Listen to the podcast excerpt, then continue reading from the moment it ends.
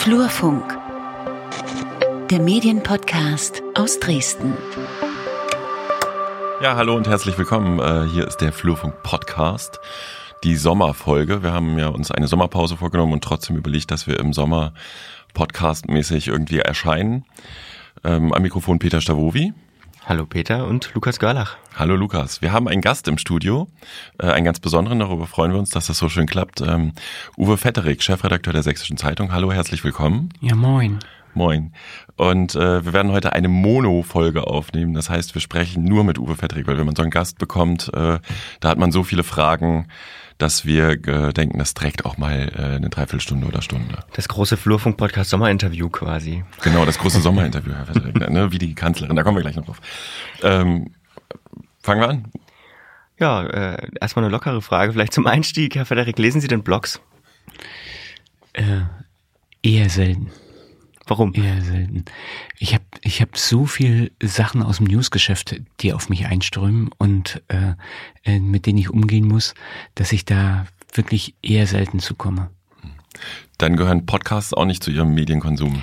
Doch eher jetzt ja. Ich habe jetzt seit kurzem Spotify äh, äh, Abo und äh, versuche mich gerade in diese Welt reinzudenken, weil ich auch sehe, dass es für uns ein Thema ist und ich der Meinung bin, wenn du selber kein Konsument von Dingen bist, wirst du schwerlich ein guter Produzent werden äh, äh, von Dingen. Und deswegen ähm, äh, bin ich jetzt gerade dabei, da einmal ein Gefühl für zu kriegen, äh, wie es geht, wie es funktioniert und äh, äh, wie es laufen kann. Hm.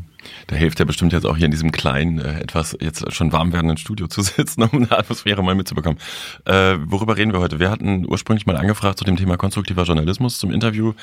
Daraus hat sich dann jetzt noch das Thema ergeben, äh, der Umbau Richtung Online und mhm. Zukunft der Zeitung. Und Lukas und ich haben ja in jeder Podcast-Folge die äh, den Abschluss mit, worüber wir noch reden könnten. Das sind mittlerweile, glaube ich, schon zehn Spiegelstriche oder so mit Fragen. Äh, gucken wir mal, wie weit wir kommen. Ähm, steigen wir mal ein mit dem, mit dem Thema konstruktiver Journalismus. Das ist ja ein Stichwort gewesen. Sie haben das in der Zeitung auch dargestellt. Ähm, wie genau läuft denn das ab? Was heißt denn das? Sind jetzt alle Meldungen positiv? Wir machen es mal für die Hörer, die die Zeitung nicht so konsumieren. Ja, die Frage ist völlig berechtigt und das ist gar keine Frage, die nur von Hörern kommt, sondern äh, die auch, die, die auch Journalismus äh, Leute auch zurecht umtreibt. Also wird man jetzt unkritisch, macht man sich gemein. Ähm, um all das geht es nicht, das können wir schon sicher sagen. Ähm, man muss konstruktiven Journalismus ganz klar von flachem Positivismus trennen. Flacher Positivismus funktioniert nicht. Das sehen wir bei allen Lesewerten, die wir haben. Äh, das sind Geschichten, die, ähm, ja, die, die, die mögen nett wirken, aber das ist dann auch schon alles. Äh, tatsächlich geht es darum, immer zuerst ein Problem zu identifizieren, das User, das Leser haben. Es muss auch wirklich eins sein, das sie haben, und nicht nur das, von dem der Autor denkt, sie hätten es. Ähm, dieses Problem zu beschreiben, das Problem zu analysieren und dann, und das macht konstruktiven Journalismus aus, zu recherchieren, wo könnte eine Lösung für dieses Problem liegen. Also es beginnt immer mit einem, es beginnt immer mit einem Problem. Also ich würde auch, man kann auch konstruktiven Journalismus eigentlich durch lösungsorientierten Journalismus ersetzen. Und Lösung heißt impliziert, es gibt es gibt ein Problem, das es zu lösen gilt. Sonst braucht man keine Lösung. Und äh, wenn der, ich komme dann mal auf den auf den Eingangssatz zurück, wenn der Leser, wenn der User äh, das Problem nicht hat, dann interessiert ihn auch nicht die Lösung dazu. Ähm, also das ist, ist etwas, was wirklich konsequent vom, vom User, konsequent vom Leser her gedacht werden muss. Ähm, und wo wir dann klassischerweise den Schritt weitergehen müssen, äh, bei dem wir noch viel, viel zu oft stoppen und verharren. Also wir erkennen Probleme, wir beschreiben sie, wir analysieren sie vielleicht auch ganz gut. Und dann ist Schluss. Und die Geschichte rechts daneben, im Blatt oder die da drunter im, im, äh, auf der Website, ist wieder, wir haben ein Problem erkannt, wir beschreiben das Problem, wir analysieren das, Schluss. Und dann holst du dir die nächste Geschichte hoch und die funktioniert nach dem gleichen Muster. Und wir glauben, dass das Leser zunehmend unbefriedigend zurücklässt. Ähm, stellen aber auch fest, diesen nächsten Schritt zu gehen, ist ungleich schwieriger als den ersten Schritt zu gehen. Haben Sie mal ein konkretes Beispiel dafür? Also was stellt man sich darunter vor? Also ich, ich will es mal ein Beispiel deutlich machen, dass das jetzt sehr groß angelegt war. Äh, tatsächlich klappt das aber auch im Alltag. Also im, im Tagesgeschäft, so will ich es mal sagen. Also ein, ein großes Beispiel war, wir haben vor einigen Jahren Familienkompass gestartet. Das begann damit, dass wir äh, junge Familien aufgefordert haben, bei uns über einen Fragebogen auszufüllen, was gefällt ihnen für ihr Leben vor Ort nicht in ihrer Gemeinde guter klassischer Lokaljournalismus. Gab ein ganz ungewöhnliches Feedback mit weit über 10.000 ausgefüllten Fragebögen, ähm, analog wie, wie digital mit ganz unterschiedlichen Problem, Problemfeldern, die beschrieben wurden, von zu wenig Kita-Plätzen vor Ort, ähm, unsicherer Schulweg, ähm, äh, Spielplätze, die seit Jahren nicht äh, in Ordnung gebracht äh, äh wurden, bis hin zu ähm, äh, ja, sehr, sehr, ganz, ganz grundsätzlichen Sachen, die in den Gemeinden aufgeworfen worden sind. Ähm, diese, diese Themen haben wir dann validiert, also mal zusammengetragen. Ist das jetzt ein Problem, was ein Einzelner hat? Das ist dann bedauerlich für ihn, aber äh, äh, ist nichts, was, was für uns wirklich eine, eine Relevanz erzeugt. Ähm, und natürlich Probleme, wo wir gesagt haben, die clustern sich. Da zeigt sich, das treibt wirklich die Community um. Ähm, und haben mit den Ergebnissen dann die Verantwortlichen konfrontiert. Das Erstaunliche war, es gab eine große Offenheit bei den Verantwortlichen, eine große Offenheit, überhaupt diese Probleme zur Kenntnis zu nehmen ähm, und auch eine große Bereitschaft, diese Probleme zu lösen. Das hat uns ganz positiv überrascht. Ähm, und wir haben dann ein Jahr später mal nachgefragt, was ist eigentlich aus diesen ganzen Dingen geworden, die wir damals angesprochen haben. Und äh, über 50 dieser Problemfälle, die wir damals beschrieben haben, waren innerhalb eines Jahres gelöst. Also ein, äh, ein unsicherer Schulweg, der jetzt mit einem Zebrastreifen besichert ist. Ja, äh, der Schulessensanbieter, der gewechselt äh, äh, worden ist. Das sind jetzt keine Dinge, die die, die, die dem auf den Weltfrieden einzahlen äh, oder den Nahostkonflikt lösen. Aber ähm, es sind, äh, äh, sind konkrete Probleme, die das Leben der Menschen vor Ort beschwert haben und äh, die jetzt zu ihrem Vorteil gelöst worden sind. Und das ist das, was ich, was wir unter konstruktiv verstehen. Also äh, nach Lösungen suchen, die, die den Alltag unserer User, unserer Leser vor Ort äh, besser machen hier in Sachsen. Haben Sie, ähm, kriegen Sie da eigentlich Feedback? Also jetzt mal abgesehen, äh, abgesehen von dem, was Sie schon erwähnt hatten, dass die Leute sich eben ja beteiligen an diesem Prozess ähm, zum Format selbst, also zum konstruktiven Journalismus. Wird das überhaupt so wahrgenommen? Mm, das ist ambivalent. Als wir das, äh, als wir damit ähm, vor zwei Jahren nochmal explizit gestartet sind, also eigentlich war es ja ein Restart, nachdem der erste Versuch im Grunde versandet ist. Ja, ähm, das müssen wir so ehrlich einräumen äh, hat es auf diese große Geschichte, die wir, äh, die wir auf dem Titel platziert hatten in der, in der sächsischen Zeitung, ähm, also ganz, ganz viele Leserbriefe gegeben, wie wir sie noch nie bekommen haben. Was sind denn zu viele? Also das, ähm, das waren über 100 Leserbriefe. Hm, das ist ganz ungewöhnlich zu einem Thema und insbesondere zum Thema, was jetzt von dem du denkst, das emotionalisiert jetzt nicht wie Pegida oder so, ja?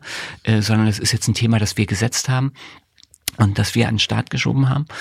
Äh, und was, äh, was erstaunlich war, wir hatten einen Lesewert von über 50 Prozent auf der Geschichte. Was dafür, dass es nachrichtlich keinen Grund gab, an dem Tag zu hm. kommen und keinen das, Bezug. Äh, Entschuldigung, wenn ich unterbreche, ja. aber Lesewert müssen wir, glaube ich, erklären. Ne? Okay, ja, ist richtig. Also wir messen seit seit mehreren Jahren, wie gut wird welche Geschichte im Blatt gelesen. Die Messanordnung ist die, wir haben mehrere hundert Leser mit einem kleinen Stift ausgerüstet, der ist so groß wie ein Textmarker. Und an der Spitze dieses Stiftes ist eine Linse, die scannen kann. Ähm, und mit diesem Stift in der Hand lesen die Leser aus diesem Panel Zeitung. Und ähm, wenn sie einen Artikel gelesen haben, also lesen natürlich nicht alle Artikel in der Zeitung, aber wenn sie einen gelesen haben, dann äh, äh fahren sie mit diesem Stift über die letzte Zeile ähm, im Artikel, die sie gelesen haben. Ehrlicherweise muss man sagen, ist häufig leider nicht die letzte Zeile des Artikels. Äh, und dieser Zeichensatz wird dann äh, in Echtzeit zu uns rübergefunkt, bei uns in der Datenbank gematcht mit der Ausgabe, so dass wir äh, in Echtzeit sehen können, welche Geschichten werden gelesen und in welcher Tiefe werden die gelesen. Und diese Geschichte damals ist sehr gut gelesen worden. Sehr, sehr gut. Also für, äh, auf der Eins. Ist es, ähm, ist es so erfolgreich, dass Sie sagen würden, Sie würden das für andere Medien empfehlen? Äh, prinzipiell ja. Aber wir sind, wir gehen bei uns den Weg, ähm, erstmal selber Dinge hinkriegen, bevor wir äh, äh, also es ist nicht unsere Attitüde, anderen Leuten was zu empfehlen, sondern was wir machen können, ist, wir, wir probieren Dinge selber aus, versuchen dahinter zu kommen und wenn äh, dann jemand danach fragt, dann scheren wir gerne unsere Erfahrung. Ja, aber am Ende muss er selber wissen, was passt zu ihm und was, äh, was, äh, äh was kann bei ihm klappen und was nicht. Jetzt ähm, bekommt man oder haben andere Formate, zum Beispiel das ZDF hat ja auch ein konstruktives Format mit Plan B, eine, eine ganze Sendung, eine halbstündige Reportage in der Woche. Ähm, und da wird öfter mal der Vorwurf laut, naja, die Grenzen zwischen konstruktiven jo Journalismus und Werbung für Firmen ist da sehr dünn. Wie kann man dem begegnen? Also es ist so, ähm, ich, ich will's mal, ich, ich will mal, mm, also wir haben geguckt, wo können Muster liegen, nachdem wir da vorarbeiten können, weil das Bedürfnis zu haben, Dinge zu lösen und die Welt besser zu machen, glaube ich, das wohnt den allermeisten Journalisten inne. Deswegen sind, ist ein Großteil der Leute überhaupt in diesen Beruf gegangen. Ähm, aber man muss dann irgendwann mal ein bisschen, ein bisschen Handwerkszeug zu eigen machen, damit man nicht, damit es nicht in Aktiv, damit es nicht bei Aktivismus bleibt, ja, sondern auch äh, tatsächlich zu Ergebnissen führt. Ähm, und äh, wenn es darum geht, Probleme, Sachprobleme vor Ort zu lösen, das ist nur ein Teil von konstruktivem Journalismus. Aber wenn es darum geht, Sachprobleme zu lösen, dann ist es im, gibt es im Grunde drei Ansätze, das zu tun. Und der erste und beste Ansatz ist, du erkennst ein Problem, analysierst und beschreibst und analysierst es und findest dann jemanden, der dieses oder ein sehr ähnlich gelagertes Problem schon mal gelöst hat. Also äh, klassisch Best Practice. Und wenn das eine Firma ist, die das gelöst hat, dann kann man es leider nicht ändern. Es wäre jetzt auch unsinnig, äh, das dem, dem Leser und User vorzuenthalten, ja. Und dass die natürlich dann einen positiven Effekt für sich hat, ja, das ist so, das kann man jetzt auch nicht hindern. Äh, das ist jetzt auch nicht schlimm. Also das, wenn, wenn jemand eine Geschäftsidee hat, die einem anderen ein Bedürfnis stillt oder ein Problem löst, da ist ja erstmal an sich nichts Verwerfliches dran. Nichts anderes tun wir ja in Medien auch, indem wir ein Informations- und Orientierungsbedürfnis bedienen äh, bei Leuten. Und ja, das ist ein Geschäft, wir verdienen damit Geld, wir machen das nicht als Hobby. Also das, ähm, da ist erstmal an sich äh, nichts Schlechtes dran äh, wenn man sicher ist, es gibt da ein Problem und das ist jemand, der eine probate Lösung dafür entwickelt hat. Und die dann in den öffentlichen Diskurs in, in, in seiner Community einzuführen, das ist äh, einfach Journalismus. Aber ich finde das ganz spannend. Ich finde, glaube ich, auch das Wort äh, lösungsorientierter Journalismus viel, viel treffender als konstruktiver, weil es klingt wie positiver Journalismus. Ähm, machen Sie damit nicht wett, was der Journalismus oder die Medien vielleicht in diesem, in der ganzen eigenen Entwicklung, die die vergangenen Jahre ich sage mal, falsch gemacht haben, indem sie sich immer weiter auf negative Aspekte konzentriert haben, also Skandalisierung, mhm. ähm, konfliktorientierte Berichterstattung und Bloßstellung, sage ich mal, äh, von Politikern zum Beispiel? Ähm, ich, also ich würde das vielleicht nicht in der Absolutheit unterschreiben. Ist zugespitzt. Ja, okay. äh, aber ähm, äh, äh, Grund, also grundsätzlich ist es so, wenn Journalismus das Berichten über die Abweichung von der Norm ist, dann funktioniert äh, das Berichten über die Negativabweichung von der Norm immer. Da haben sie immer ein Maximum an Aufmerksamkeit drauf. Ja? Das, was wir durch Lesewert rausgefunden haben, ist, die Positivabweichung von der Norm funktioniert ebenso. Die Lesewerte sind zum Teil noch höher. Ähm, äh, es ist nur so, dass die Negativabweichung von der Norm leichter zu einem kommt. Davon erfährt man ja, ich verstehe. Ich habe äh, die Tage noch ein Interview geführt ähm, für unsere nächste Funkturm-Ausgabe äh, zum Thema halt Politik und gesellschaftliche Lage und tatsächlich, äh, das war Professor Besand äh, vom, vom Institut für hier an der Uni von der Politikwissenschaft ähm, und der politischen Didaktik, die sagte, die Leute kommen mit der Lebens, also kommen mit der Situation gerade der, der Weltlage, ich spitze das jetzt mal zu, nicht so richtig zurecht. Und dann ist es ja tatsächlich so, dass man sich von einem Medium erhoffen könnte, ähm, dass es einem die Welt erklärt und sagt, es ist alles nicht so schlimm. Interpretiere ich das dann richtig mit? Das ist alles nicht so schlimm, sondern da könnte eine Lösung liegen. Also das, äh, äh man kann schon sagen, das ist schlecht. Hm. Also damit beginnt's immer. Also äh, äh, lösungsorientierter Journalismus heißt eben, es muss ein Problem geben, das Leute auch als Problem wahrnehmen, weil es sie stört. Äh, und dann ist es unsere Aufgabe zu recherchieren, wie kann dieses Problem für die Leute gelöst werden. Also so will ich das verstehen. Und um nochmal auf die vorangegangene Frage zurückzukommen.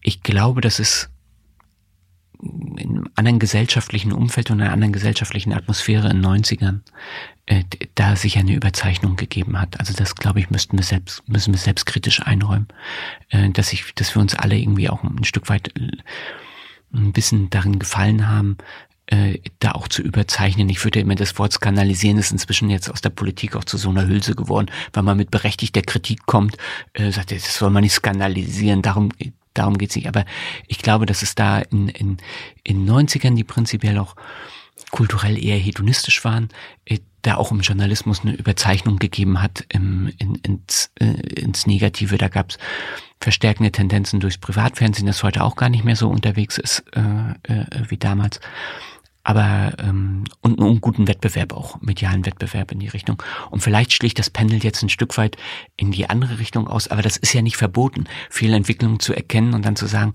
lasst einmal mal überlegen, sind wir da noch richtig unterwegs oder ist es äh, ist es eigentlich geboten, da jetzt äh, sich auch selbstkritisch ähm, äh, äh, einmal zu hinterfragen und gegebenenfalls die Richtung, die Richtung ein, ein, Stück weit zu ändern und Dinge zu korrigieren. Das ist ja, das ist ja nur vernünftig.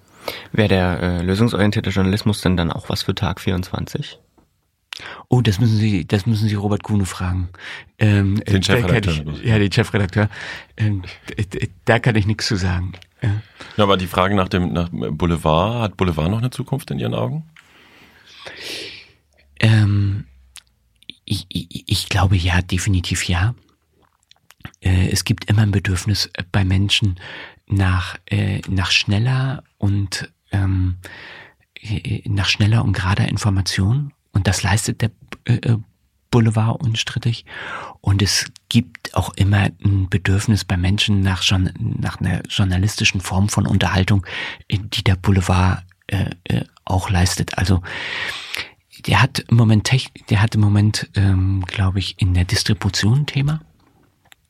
Ähm, also wenn Sie vor zehn Jahren äh, Bus, Bahn gefahren sind und haben Leute dort gesehen, die sich dann die Zeit vertrieben haben, äh, äh indem sie, indem sie schnell konsumierbare Nachrichten äh, ähm, äh, äh, da vor sich hatten ja, und mhm. gelesen Gedruckt, haben, mhm. äh, dann sehen sie heute die, die, die gleiche Szene, sehen sie die Leute heute mit dem, mit dem Smartphone. Und der konkurriert jetzt natürlich mit, mit schnell konsumierbaren Nachrichten, die, die aus dem familiären Bereich oder aus dem Freundeskreis kommen, die die Leute sich einfach über, über Facebook oder, oder überhaupt über die Socials äh, äh, da ziehen und die, die ihnen da die Zeit vertreiben. Äh, aber man, man sieht ja an dem Beispiel Tag 24, dass es äh, dass es da auch in der digitalen Welt ganz viele Möglichkeiten gibt. Ähm, man muss nur innovativ sein und, äh, und die angehen. Sie haben es gerade schon selbst äh, angesprochen. Ähm, zum Beispiel im Bus wurde die äh, gedruckte Zeitung schon abgelöst von den Smartphone-Nutzern. Hat denn die gedruckte Zeitung überhaupt noch eine Zukunft?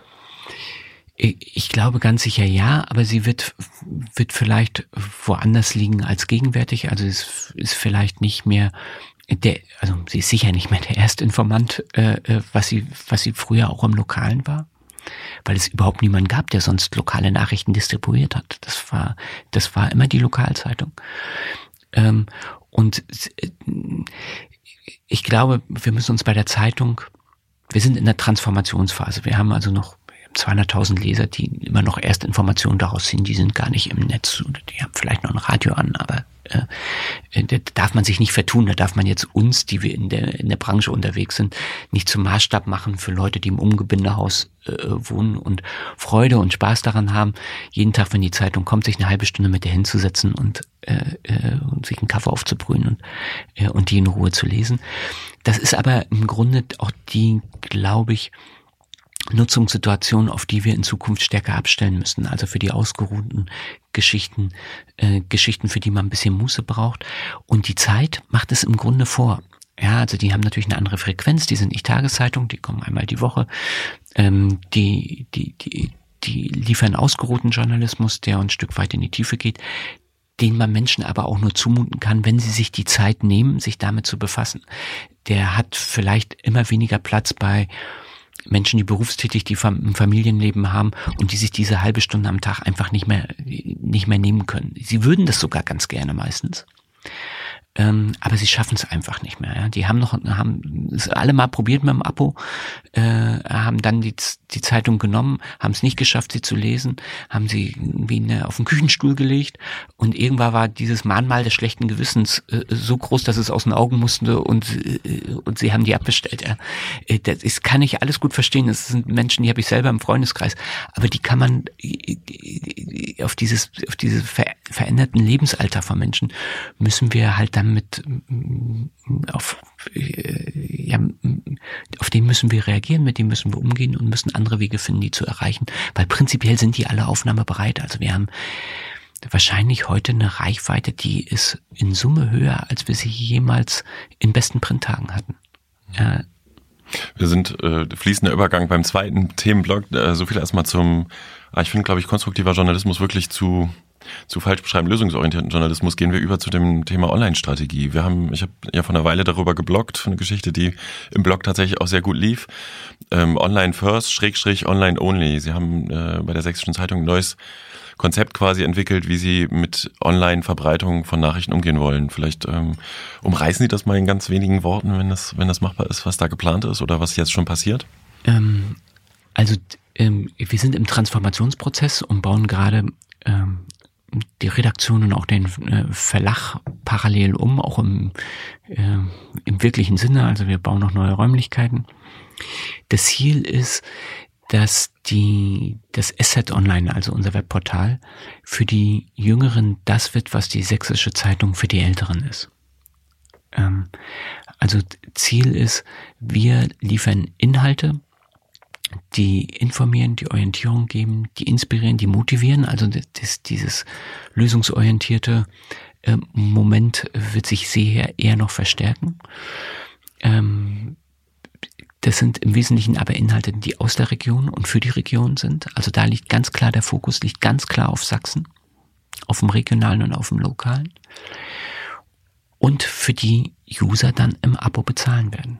Das ist äh, das ist der strategische Approach. Also wir, wir wollen den, wir wollen den Switch schaffen von einem eher reichweitengetriebenen äh, Portal, das Asset Online jetzt immer noch ist, auch wenn wir eine, äh, auch wenn wir eine Paywall haben, aber die wird, die wird nicht wirklich gelebt, äh, hin zu einem äh, wirklichen Paid-Content-Portal äh, mit Premium-Inhalten. Das ist das Ziel. Ähm, äh, ist der Druck so groß, sag ich mal, über die, die finanziellen Einnahmen, dass man das umbauen muss?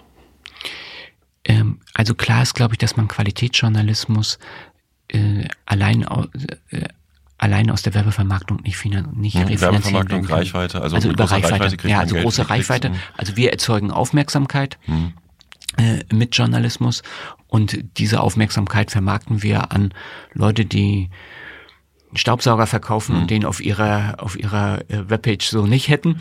Äh, also kommen die zu uns. Das ist das klassische Modell. Das ist das klassische Modell. Äh, das funktioniert auch nach wie vor noch dynamisch sehr sehr gut. Das muss man sagen. Also die Zuwachsraten sind gut, aber klar ist, um ähm, äh, um eine Redaktion ökonomisch zu besichern, können, also da reicht unsere Fantasie nicht für hin, um, äh, zu sagen, dass das wird hinhauen. Und man muss ja ehrlicherweise sagen, die Zeitung hat ja auch immer zwei Erlösströme gehabt. Also es war, das war immer das Anzeigengeschäft und das äh, war das Vertriebsgeschäft. Also es gab immer, äh, immer zwei Erlösströme und wir bauen jetzt für Asset Online einen zweiten Erlösstrom äh, auf. Das ist unser Ziel. Und wir sind auch zuversichtlich, dass es gelingen kann. Wo kam da eigentlich so die Initialzündung her? Die kommt eigentlich aus Skandinavien, aus Schweden. Also der Wunsch, der steckt natürlich in allen Journalisten, für Inhalte Geld zu bekommen und die nicht zu verschenken. Ja. Ähm, aber bislang gab es keinen gab es keinen Erfolgsnachweis, dass das gelingen kann, außer bei total Nischenprodukten, wo du weißt, du hast eine spitze Zielgruppe, die, die auch nicht ausweichen kann, die nur auf deinem Kanal was bekommen kann und die zudem noch äh, emotional so aufgeladen ist, dass sie auch bereit ist, äh, dafür zu zahlen. Ähm, jetzt gibt es im, im globalen und jetzt auch im nationalen Markt erste Beispiele, dass sowas klingen kann. Also äh, äh wenn man nach Amerika guckt, in New York Times und Washington Post, die allerdings natürlich in die anglophone Welt skalieren konnten. Das ist was, was wir in Ostsachsen nicht können. Ähm, äh, Im nationalen Bereich die Süddeutsche, die, die, die, die da gut vorangeht. Äh, ähm, und wir wollen es jetzt uns im, im äh, regionalen und lokalen angucken und sind guten Mutes, dass es gelingen kann, bei den Skandinaviern also Schipstedt insbesondere, äh, sowohl mit nationalen als auch mit äh, regionalen Titeln äh, das ganz gut gelungen ist. Wir, wir waren im Frühjahr diesen Jahres in Stockholm, haben uns das dort angeguckt mit zehn Kollegen aus Newsroom, aus den Lokalredaktionen, aus dem Verlag. Und das ist sehr, sehr motivierend, also das dort zu sehen, wir wissen, wir haben einen langen Weg vor uns, weil wir stehen am Anfang, die sind schon viel, viel weiter.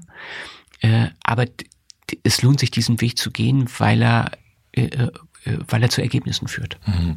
Stichwort Umsatzentwicklung, die ich halt ja relativ viel Vorträge, dann zeigt man immer die Auflagenkurve der Tageszeitung, die nach unten sinkt. Ähm, äh, früher gab es wesentlich mehr, mehr Anzeigenumsätze, da war Zeitung machen ja auch mal einen Gelddruck also eine Zeitungsdruckmaschine war eine Gelddruckmaschine, sagte man immer. Ähm, es ist schon Umsatzdruck da, ne? Also die Frotzelei aus dem Unternehmen kommt manchmal, wir sind vielleicht bald ein Postdienstleister mit angeschlossener Zeitung. Ja, ähm, der, also den haben alle. Ja, Den Druck, das ist ja, das ist ja kein Geheimnis. Ähm, äh, das ist auch nicht ähm, das ist jetzt auch keine neue Erkenntnis. Also eigentlich haben wir den in Deutschland seit äh, seit 15 Jahren. Ist es immer noch ein, immer noch ein gutes Geschäft, aber es ist klar, perspektivisch äh, äh, kann sich das nicht sofort schreiben und wir sehen, es ist ein strukturelles Thema. Also es ist kein konjunkturelles Thema, dass man sagt, okay, ähm, äh, äh, geht es der Wirtschaft wieder besser und äh, dann springt das wieder an und wir schreiben mehr Abos für die Zeitung. Nein, das wird nicht passieren.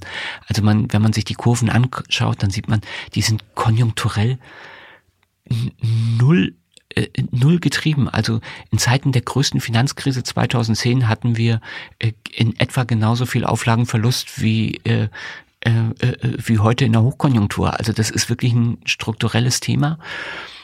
Das heißt auch, wir haben wir müssen nicht panisch werden. Wir sind nicht, wir sind nicht in einer akuten Krise, aber wir sehen, wir laufen äh, äh, kontinuierlich auf eine Entwicklung zu, die, wenn wir sie so schießen lassen, kein gutes Ende nehmen wird. Und das ist, wer verantwortungslos, äh, also wir als Journalisten beschreiben das bei jedem anderen Unternehmen und es wäre jetzt unsinnig, das beim, beim eigenen Unternehmen nichts zu unternehmen. Ja? Und wir haben, wir haben Zeit, ähm, äh, wir haben ja ein funktionierendes Geschäft, aber diese Zeit müssen wir nutzen, äh, um neues Geschäft, journalistisch neues Geschäft aufzubauen mit den Möglichkeiten, die sich digital bieten und die sind gut, die sind groß.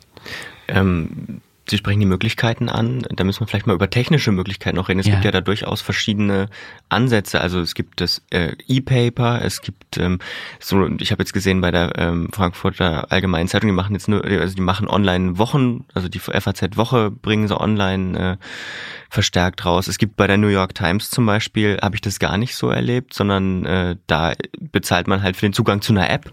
Mhm. Ähm, wie gestaltet sich das bei der Sächsischen Zeitung dann?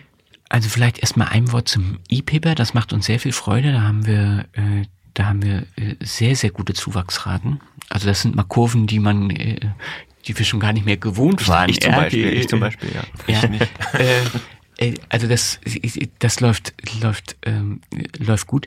Was wir aber glauben, ist Folgendes und wir sehen es auch bei anderen, die dort bei dem Thema schon weiter sind, weil sie eher angefangen haben als wir. Äh, das ist ist ein Hybridprodukt, also es ist, es ist eine Zeitung auf dem Rechner. Ähm, und das ist eine Übergangstechnologie. Also bei, in den Häusern, die weiter sind als wir, da sehen wir, dass es also eine Chance gibt, auf 10 bis 15 Prozent der Printauflage äh, zu wachsen im E-Paper. Das ist toll, ja. Ähm, aber die Zahl der Menschen, die eben auf dem Rechner Zeitung lesen, die ist limitiert. Ja, die auszuschöpfen lohnt sich, aber ja, aber man muss wissen, das ist, äh, das ist nicht die Lösung, sondern das ist eine Brückentechnologie in, ins Digitale rein. Aber eine, eine gute und auch eine, die, die wirtschaftlich äh, hoch attraktiv ist. Ähm, äh, wir wollen, also das nehmen, das bauen wir auch weiter aus und äh, da sind wir auch im Vertrieb stark engagiert. Äh, setzen aber parallel, und das ist jetzt eigentlich der eigentliche Approach auf die Website. Und da planen wir eine, ähm, das ist jetzt aus Skandinavien adaptiert, eine Mischung aus Mietet und Premium ähm, äh, Modell. Ähm, also es wird immer noch Inhalte geben, die sind bis zu einer bestimmten Zugriffszahl frei zugänglich und es wird Inhalte geben, die sind von Anfang an bepreist. Das ist der Begriff Mietet, hatten Sie gerade gesagt, ne? Mietet ist, Mietet ist eben, du hast bis, bis zu äh, fünf, du liest bis zu fünf Geschichten in der Woche oder im Monat. Die, welches, welchem Maß, welches Maß man da findet, müssen wir noch äh, einfach auch in der Praxis rausfinden. Äh, kannst du frei lesen und ab der sechsten Geschichte wirst du dann aufgefordert, äh, ein Probeabo abzuschließen. Und dann wird es darüber hinaus Geschichten geben, die sind äh, von Anfang an bepreist, äh, weil wir wissen, die sind, äh, sind äh, emotionalisieren äh, User stark. Ähm, wir bieten sie in äh, in der Excel, also so exzellent an, dass auch eine Bepreisung auch gerechtfertigt ist. Ähm, also das kann jetzt keine zehn Zeilen Nachricht sein, will ich damit sagen. Also sie müssen auch eine Tiefe haben die, die den Preis rechtfertigt, auch in der Wahrnehmung des Users. Äh, und wenn es geht, äh, Exklusivität herstellen.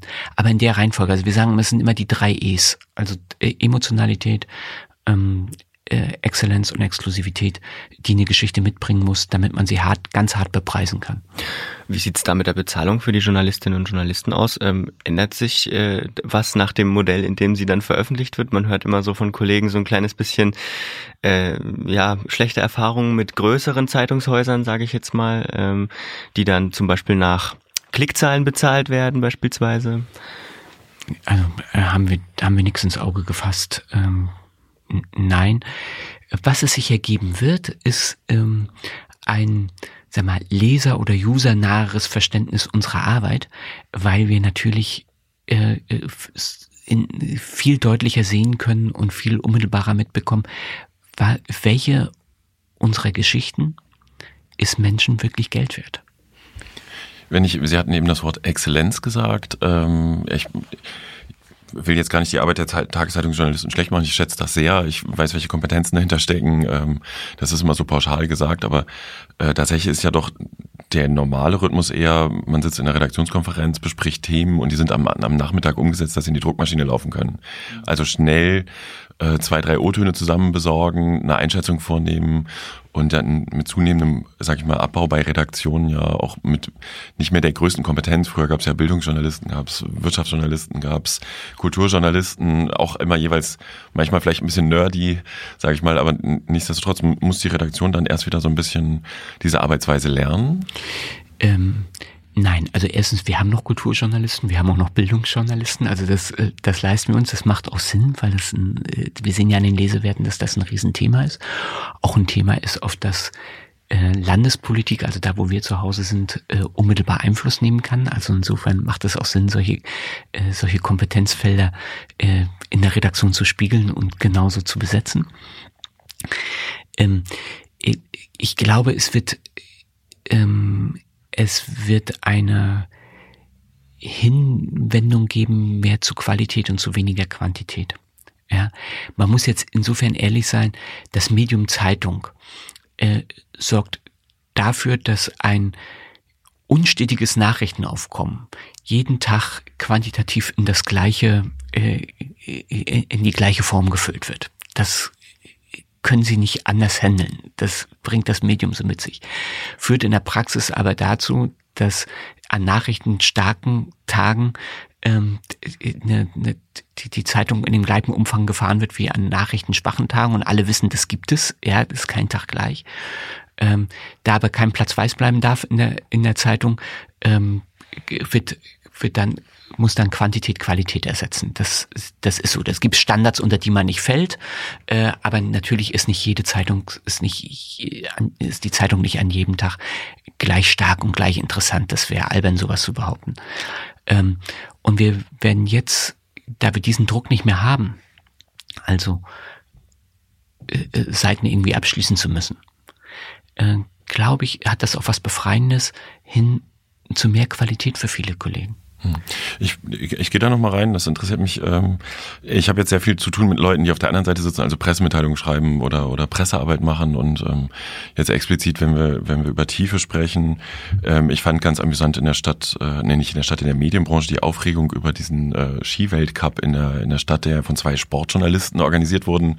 Äh, wenn ich mir Sportjournalismus heute angucke, dann ist es ja ganz oft wirklich nur am Spielfeld dran stehen oder eben am Rand stehen und den, den Gewinner befragen, anstatt und das kam ja meiner Meinung nach auch jetzt über Blogs oder Internet äh, wieder so eine sehr kritische Form des Sportjournalismus stattfinden zu lassen, wo halt sich mal mit den wirtschaftlichen Verbindungen aus, auseinandergesetzt wurde so. Ich will nicht unterstellen, dass es in der Zeitung nicht mehr passiert oder, aber Fakt ist doch, dass, dass wir hatten vorhin dieses Thema ja, ich nenne es mal Skandalisierung, ähm, eine Fokussierung auf negative Nachrichten und auf die schnelle Skandalgeschichte, sage ich mal. Und in vielen Bereichen eben doch eine größer werdende Oberflächlichkeit, auch getrieben natürlich durch Personalnotstand, weil Kostenfaktor. Also ich glaube, dass ich, ich also ich glaube, da verklärt sich auch manches. Ja, das war früher in Redaktionen bequemer und das war besicherter alles. Äh, und äh, also manchmal schaue ich zurück und denke, was haben wir eigentlich, also wenn wir wissen, was wir heute tun, was haben wir eigentlich vor zehn Jahren gemacht? Äh, warum hat uns das eigentlich damals ausgefüllt? Ja? Und Sportjournalismus vielleicht ein gutes, ein gutes Beispiel. Ähm, ich kann nur empfehlen, sich mal WM-Übertragungen von vor 25 oder 30 Jahren anzugucken, als es angeblich alle noch so viel Zeit und mit großen Teams und so. Ja, und wenn man dann eine Übertragung sieht, Leute, die haben da minutenlang bei einer Übertragung nur Namen vorgelesen, wer gerade am Ball ist. Hm. Das geht wirklich. Beckenbauer, Müller, Beckenbauer, also wirklich, und wenn Sie, wenn Sie sich heute angucken, was mit Videoanalysen möglich ist, wie Spielsysteme auseinandergenommen werden, da ist eine ganz andere Tiefe drin, ja, wie, äh, äh, da sind auch, Leute sind gar nicht befragt worden nach dem Spiel äh, äh, zu Sachen. Man kann sich heute darüber streiten, ob das also von der Persönlichkeitsstruktur mancher Sportler und, und den, den, Kommunikationsfähigkeiten, äh, ob das geeignete Partner sind äh, und ob die, ob die Situation die richtige ist, äh, äh, äh, unmittelbar nach dem Spiel, äh, ist da überhaupt jemand in der Lage, reflektiert Dinge zu beantworten. Aber, aber das ist oftmals früher alles äh, gar nicht geschehen. Ich glaube, das ist so ein bisschen Legende, wenn man sagt, früher seien Geschichten so viel besser und ja, stärker. Wir hatten vielleicht alle mehr Ruhe, aber ob wir was daraus gemacht haben, ist eine ganz... Ich gar nicht. Ich, also der Sportjournalismus schon vor langer, langer Zeit wahrscheinlich dahin verkommen, jetzt sage ich nur, komment, also kommentierend ja noch nicht mal, sondern nur begleitend zu sein, statt da wirklich auch kritisch, wobei das bei dem Themenfeld ja auch total schwierig ist. Die Leute wollen ja tatsächlich vielleicht ein Gespräch mit dem, mit dem Torschützen sehen oder mit dem, ja, mit dem Sportler. Also das, das gehört ja auch dazu, aber es ist irgendwie aus meiner Wahrnehmung schon sehr zurückgegangen. Mir fällt jetzt, es gab dann diesen Blogger, der sich angefangen hat, mit, äh, mit den ganzen äh, Sportfunktionären anzulegen und damit kam dann vielleicht auch wieder so ein Also ich will es mal aus dem Lokalen beschreiben. Ja, ähm, nehmen Sie sich einfach mal eine, eine Lokalzeitung und gucken sich, e-, egal quer durch Deutschland, äh, äh, von vor 15 Jahren an da standen eine Million Spielberichte drin. Ja, dass die tief, also, dass die, dass einer von denen Tiefe gehabt hätte. Ja, nein. Ja, das waren, äh, waren Sportwarte, die die zum Teil reingeschickt haben oder enthusiastische Freie und da dann äh, äh, der so der und der schoss übers Tor, die nachfolgende Ecke brachte nichts ein, Punkt Absatz und dann geht's weiter. Ähm, äh, einer der großen Selbstbet Betrügereien im Journalismus war, dass, dass wir geglaubt haben, das wird gelesen. Ja, äh, mit Lesewert hat uns dann gezeigt, diese Geschichten haben äh, Lesewerte zwischen 0,5 und 2 Prozent. Das ist. Äh, das ist ja eh ein Themenfeld, was jetzt in Zukunft dann äh, Programme übernehmen Ja, können und Roboterjournalismus wird, oder? Also das kommt ja noch dazu, wenn man ja, aber warum soll ich einen Roboter einsetzen, wenn es trotzdem nur zwei Prozent lesen? Das, Ja, das, nicht. äh, ich habe zwar ökonomisch jetzt keine Belastung mehr dahinter, äh, aber ich mache auf der Publikumsseite auch nicht viel Effekt. Also äh, wenn man sich das heute anguckt, also da ist, äh, äh, das kann ich von uns aus sagen, und, und deswegen sage ich das durchaus auch ohne ähm, ja, ohne Überschwang, weil wir, war genau, weil wir genauso unterwegs waren. Äh, und heute äh, sind wir im Lokalsport, machst du eben, schreibst du das Porträt über den und den und so und so. Und, und du hast sofort nicht mehr die zwei Prozent, sondern du hast sofort 15 oder 20 Prozent Lesewert da drauf. Ja.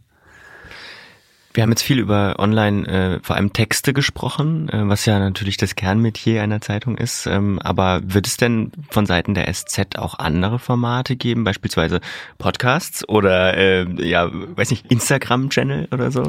Ähm, also muss man gucken, ähm, äh, äh, äh, grundsätzlich kann man sich alles vorstellen, äh, wenn das beim Publikum Wirkung erzeugt. Und wir sind ein General Interest Titel, wir sind ein Massenmedium, den Charakter möchten wir auch auf gar keinen Fall verlieren. Und nicht alles, was in der Nische äh, funktioniert und erfolgreich ist, funktioniert auch äh, im, fürs, fürs große Publikum.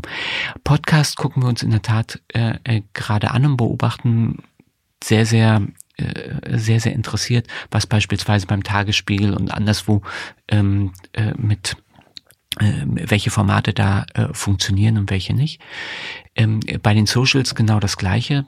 Da äh, gucken wir auch, also was führt tatsächlich zu äh, also was kann, kann, wo können wir Menschen erreichen, die wir dann auf unsere Seite hin zu unserem Journalismus führen können? Bei Instagram haben sie, ist ein spannender Kanal, haben aber das Thema, dass sie nicht auf die Geschichte im Moment gehen können, technisch, äh, sondern nur, äh, sondern nur, äh, nur auf, nur den, auf die Seite ziehen können, prinzipiell. Ich glaube aber, dass es ein Bedürfnis gibt der Leute, wenn sie sich für irgendeine Geschichte interessieren, dass der auch erwartet, dass er jetzt sofort äh, mit, im nächsten Klick, äh, äh, also den Komfort erwartet, auf die Geschichte zu kommen, was sich so nicht abbilden lässt. Aber da ist ja ganz viel im Schwange und das muss man halt immer, also muss einfach genau scannen, was ist gerade los und überlegen, äh, kann das für uns was bedeuten oder nicht. Äh, und dann dann ausprobieren. Was glaube ich keinen Sinn macht, ist ähm, äh, planlos und distanzlos auf jeden Hype, der, der gerade ist, äh, drauf zu gehen, weil ich durch die ganzen digitalen Formate haben so eine Dynamik. Man muss ja erstmal gucken, was, also was funktioniert wirklich beim Publikum und, und was nicht und wo stehen Aufwände in einem vertretbaren Verhältnis äh, äh, zu dem Effekt, den es dann bei, bei den Usern macht. Also es ist zum Beispiel ein Thema bei Video. So, jetzt gehen wir, ich habe eine Übergangsfrage in die Rubrik, worüber wir noch hätten sprechen können. Ähm, die tatsächlich habe ich im Vorfeld auch ähm, ein paar Fragen gesammelt, so im, im Bekanntenkreis. Ähm, Sie haben noch 20 Le Lokalredaktionen als Sächsische Zeitung. Wird es mittelfristig eine Reduzierung geben? Und damit sind wir im Bereich, worüber wir noch hätten sprechen können. Jetzt kommen ganz Ähm. viele bunte Fragen. Vielleicht ist das Wort Reduzierung negativ aufgeladen. Ich weiß aber, in welche Richtung Sie denken. Ich würde jetzt von, äh, und das meine ich jetzt nicht euphemistisch, sondern ich würde wirklich von einer Umstrukturierung reden. Wir, die man aber auch nicht schematisch an, äh, angehen darf, sondern, sondern, sondern sinnhaft. Wir äh, sind, haben für unsere Umstellung ins Digitale eine Pilotredaktion in Lübau-Zittau identifiziert. Ähm, das heißt, es sind zwei, die wir, aus denen jetzt aber eine wird. Und auch eine, ein Lokalteil. Ähm, warum tun wir das und warum äh, ist das, ist das etwas, von dem ich glaube, dass es journalistisch richtig ungeboten ist? Die die Lokalausgabenstrukturen, Lokalteilstruktur und damit auch die Lokalredaktionsstruktur der Sächsischen Zeitung fußt, wie bei anderen Zeitungen auch, aber bei uns fußt sie auf der letzten, letzten Kreisreform der DDR von 1952. Äh, inzwischen ist das Leben der Menschen ein anderes geworden. Ja, der, der ganze Lebenskosmos, das, die, diese Struktur war über Jahrzehnte vernünftig, weil es gab eine Kreisstadt, in der waren die Behörden, in, der, in die fuhr man zum Einkaufen, Kino, äh, da waren die, Da waren alle wichtigen Dienstleistungen, die man in Anspruch nehmen wollte und so weiter. Also das Leben in einem Landkreis drehte sich um diese Kreisstadt und in dieser Kreisstadt saß auch die Lokalredaktion der Sächsischen Zeitung, die diesen Lebenskosmos abbildete. Völlig, völlig vernünftig. Das ist inzwischen nicht mehr so. Also inzwischen ist, sind die Behörden durch zig Kreisreformen äh, äh, versprengt und ganz woanders. Zum Einkaufen nach Löbau-Zittau kann man einmal mal gucken, äh, aber die Leute, die, die Löbauer treffen sie in großen Teilen im Kormarkt-Center in Bautzen, äh, auf der Berliner Straße in Görlitz äh, oder am Elbepark, ja, wenn man sich die Kennzeichen da anschaut. Also äh, äh die, die, die, die Krankenhäuser, ja, die früher gab es ein Kreiskrankenhaus, die Kreisstadt hatte, hatte ein Krankenhaus, die haben heute zum Teil nur Abteilungen. Ja, in, in Radebeul kann, gibt's keine Geburtsabteilung mehr, da kann kein, kann kein Kind mehr äh, geboren werden. Also das, äh, da hat sich die Lebenswelt total verändert. Zum anderen ist die Mobilität der Leute viel, viel größer geworden. Die hatten ja früher alle gar kein Auto. Die konnten auch gar nicht so kommunizieren. Ähm, also der Lebenskosmos ist viel größer geworden. Ähm, das sollten wir sinnhafterweise auch berücksichtigen und nicht in unseren eingefahrenen Strukturen bleiben, sondern, sondern das aufnehmen, also die Leben, die veränderte Lebenswelt der Menschen abbilden, analog in der Zeitung wie auch digital. Und da macht es auch Sinn, unsere Strukturen anzupassen. Deswegen würde ich sagen, ja, formal ist das natürlich eine Reduzierung, aber das ist nicht, das ist nicht so gemeint, äh, äh wir hauen jetzt alles, äh, wir hauen alles zusammen, sondern wir gucken, wo machen Dinge Sinn, wo sind, sind neue Lebensräume entstanden und wie passen wir unsere Strukturen darauf an. Und ich kann jetzt sagen, wir haben eine Lesewertmessung äh, in Lübau-Zittau gehabt mit den zwei unterschiedlichen Lokalteilen äh, ähm, äh, vor acht Wochen, dann haben wir vor vier Wochen umgestellt, messen immer noch im gleichen Panel in Löbau und in Zittau getrennt.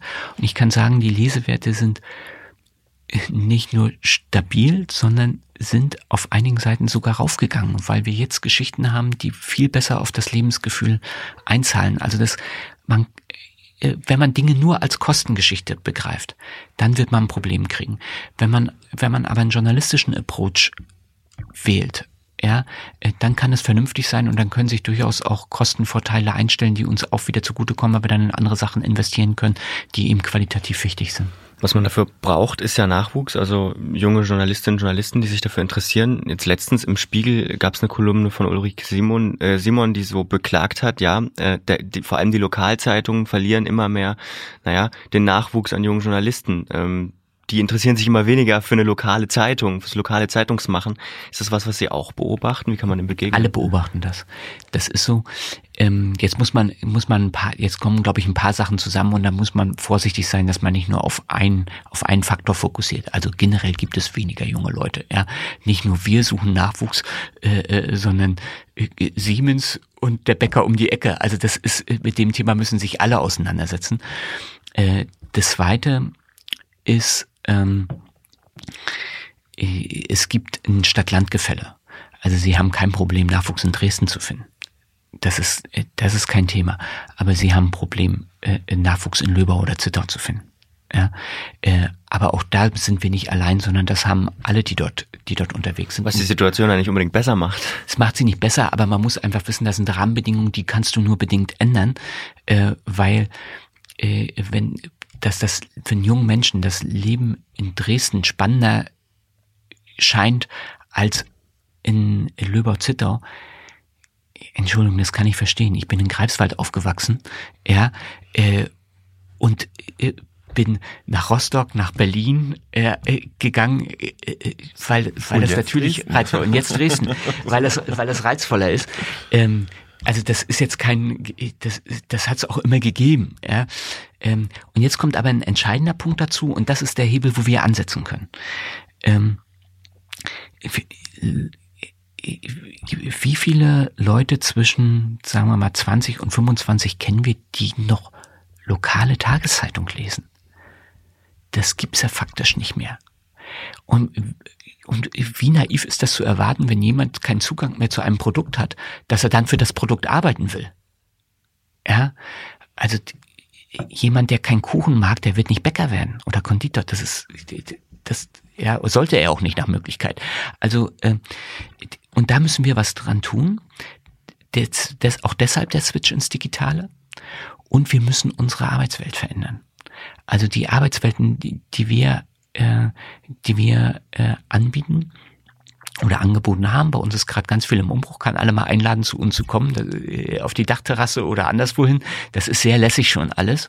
Äh, aber wir sind auch noch im Umbruch. Ähm, aber wir müssen Arbeitswelten äh, äh schaffen, eine Arbeitsumgebung schaffen, die die einladend ist, also wo, wo man gerne hingeht und äh, das passiert auch in weiten Teilen schon. Also wir haben im Moment eher ein Problem, dass wir das, also das Wort Lokalzeitung klischeehaften Arbeitsprofil von Horst Schlemmer in, in, in den Köpfen wachruft. Tatsächlich ist es natürlich ganz anders und wir haben wir haben auch, also wir haben bislang jede Volontärstelle gut besetzt gekriegt und äh, das läuft, aber es ist nicht mehr, es ist kein Selbstgänger mehr wie früher. Das ist richtig. Wir müssen uns bemühen. Ich gucke mal ein bisschen auf die Uhr. Wir wollten, hatten uns vorgenommen, unter einer Stunde zu bleiben oder knapp eine Stunde zu machen. Deswegen die nächsten Fragen vielleicht noch so ein bisschen abgefeuert und äh, den Versuch, die schnell zu beantworten. Ähm, wie oft ruft die Kanzlerin an, um Themen durchzugeben? Das ist so ein eine Geschichte, die habe ich bei Bürgerversammlungen immer im Nachgang gehört. Hey, wir haben, haben eine eigene Abteilung, die äh, etliche Leute stark Achtung, ist. Mit Ironie. Mehreren, ja, mit mehreren Telefonen. Nein, also ähm, tatsächlich ist es so, dass wir, ich glaube, ich bin der freiste Chefredakteur, den man sich überhaupt vorstellen kann. Also bei mir hat noch nie jemand angerufen, um irgendein Thema zu platzieren. Äh, was man aber auch eher selten hat, ist, dass mal jemand anruft, um sich über Berichterstattung zu beschweren. Ja, äh, das kann ich dann aber auch nicht ändern, wenn er, äh, das ist unser Job, kritisch zu sein und dass das nicht jedem gefallen kann. Ähm, das ist so. Ähm, aber auch das kommt vergleichsweise selten vor. Also die Kontaktflächen mit gesellschaftlichen Entscheidern sind, die, die bewegen sich eigentlich ausschließlich auf einer professionellen Ebene. Also im Rahmen von Begegnungen, die man als Journalist haben muss, weil man ja mit, also mit anderen sprechen muss, äh, um Geschichten zu, um, um Geschichten zu recherchieren. Aber ähm, Gibt es keine Anrufe von der Nein, aber es ist auch beim offenen Tag, äh, äh, beim Tag der offenen Tür bei uns häufiger mal gestellt worden die Frage, wo ist das Telefon? Also wenn es hier irgendwo schellt, gehen Sie ran. Äh, wenn äh, Sie werden sehen, hier ruft, hier ruft kein Geheimdienst an. Ja. Aber die Leute glauben das, ne? Also. Ja. Ähm, was das äh, kriegen Sie dann auch vorgeworfen, ähm, da die DDV-Mediengruppe ja einer SPD-Beteiligungsgesellschaft gehört, ähm, bekommen Sie das oft zu hören? Was entgegnen Sie da? Also nicht oft, aber immer mal wieder und ich würde auch sagen, in der letzten Zeit, also es ist nicht oft, aber es ist etwas häufiger. Früher war es faktisch nie und jetzt äh, merken wir, dass Menschen dafür sensibler geworden sind und das ist auch in Ordnung. Äh, tatsächlich ist es aber so, das kann ich sagen, äh, dass äh, es noch nie, aber wirklich noch nie irgendeinen Anruf gegeben hat äh, von von der DDVG. Man muss ja auch mal sagen, die DDVG ist, da sitzen Medienmanager, da sitzen keine Politiker, da sitzen Medienmanager. Diese Medienmanager sind beim Unternehmen angestellt, das der SPD gehört, das ist transparent, das weiß jeder, aber das sind Medienmanager, das sind keine Politiker. Und die rufen nicht bei uns an, sondern im Gegenteil, die lassen uns eigentlich sehr gut machen. Äh, wir sind in guten Kontakt mit denen, weil die über die vielen Beteiligungen auch immer mal eine Verbindung herstellen, sagen, passt mal auf, da gibt's eine, äh, da gibt's ein Format, das ist gut gelaufen oder da gibt's eine, da gibt's eine Idee, wollt ihr euch die mal anstellen, äh, anschauen? Also da vernetzen die uns auf eine professionelle Weise, aber diese Weise ist journalistisch, die ist professionell und die ist komplett unpolitisch. Ich glaube, es reicht ja schon. Ich habe noch die eine Frage. Ähm, früher hat die Regionalzeitung immer auch nochmal ein Interview zum Beispiel mit der Kanzlerin bekommen und waren also die großen Regionalzeitungen. Ist das heute noch so? Zumal jetzt also die Wahrheit, die Wahrheit ist, sie bekommen ein Interview mit der Kanzlerin und auch das ist gut, weil es die Chance gibt. Ja, wir können ja unsere eigenen Fragen stellen, aber sie bekommen es dann, äh, wenn sie im Land eine Landtagswahl haben und äh, der Kanzler die gerne, äh, äh, also seinen Kandidaten, also seinen Parteifreund gerne unterstützen möchte. Das muss man ehrlicherweise äh, sagen. Ja. Und auch also ja, auch nationale Titel bekommen nicht auf Anrufen Interview mit mit der Kanzlerin, ja, sondern das ist das, das ist also da müssen auch immer müssen auch immer Interessen auf beiden Seiten irgendwie da sein. Man kann ja auch kein Interview erzwingen. Aber ähm, äh, wir haben jetzt, wir haben mit dem, wir haben beispielsweise mit dem, mit dem Tagesspiegel einen Partner gefunden, der äh, mit einer großen Redaktion in Berlin zu, äh, zugange ist, mit einer Redaktion, die ja sehr engagiert ist und äh, wo wir unsere Fragen mit einspielen können. Ähm, also so, dass wir da jetzt keine äh, keine Sorge haben, dass wir da irgendwie äh, äh, unterbelichtet werden. Nein. Ja, äh, eine Frage, eine abschließende Frage habe ich noch. Schreiben Sie selber noch Texte, Herr Wetterig? Äh, leider viel zu selten. Also nochmal Kommentare, aber leider viel zu selten. Das ist, äh, das ist das, aber man kann nicht alles kriegen. Dann vielen Dank, Uwe Federik, ähm, dem Chefredakteur der Sächsischen Zeitung, dass Sie da waren bei uns im großen Flurfunk-Podcast Sommerinterview. Ja. Und äh, damit gehen wir wirklich in die Sommerpause, oder? Ja, wir gehen damit in die Sommerpause. Mal schauen, was uns im August noch einfällt. Jetzt sind erstmal Urlaubstage. Vielen, vielen Dank auch von mir, dass ja. Sie da waren und äh, auf Gern geschehen. Hm? Tschüss. Tschüss. Eine Einfachtonproduktion 2018.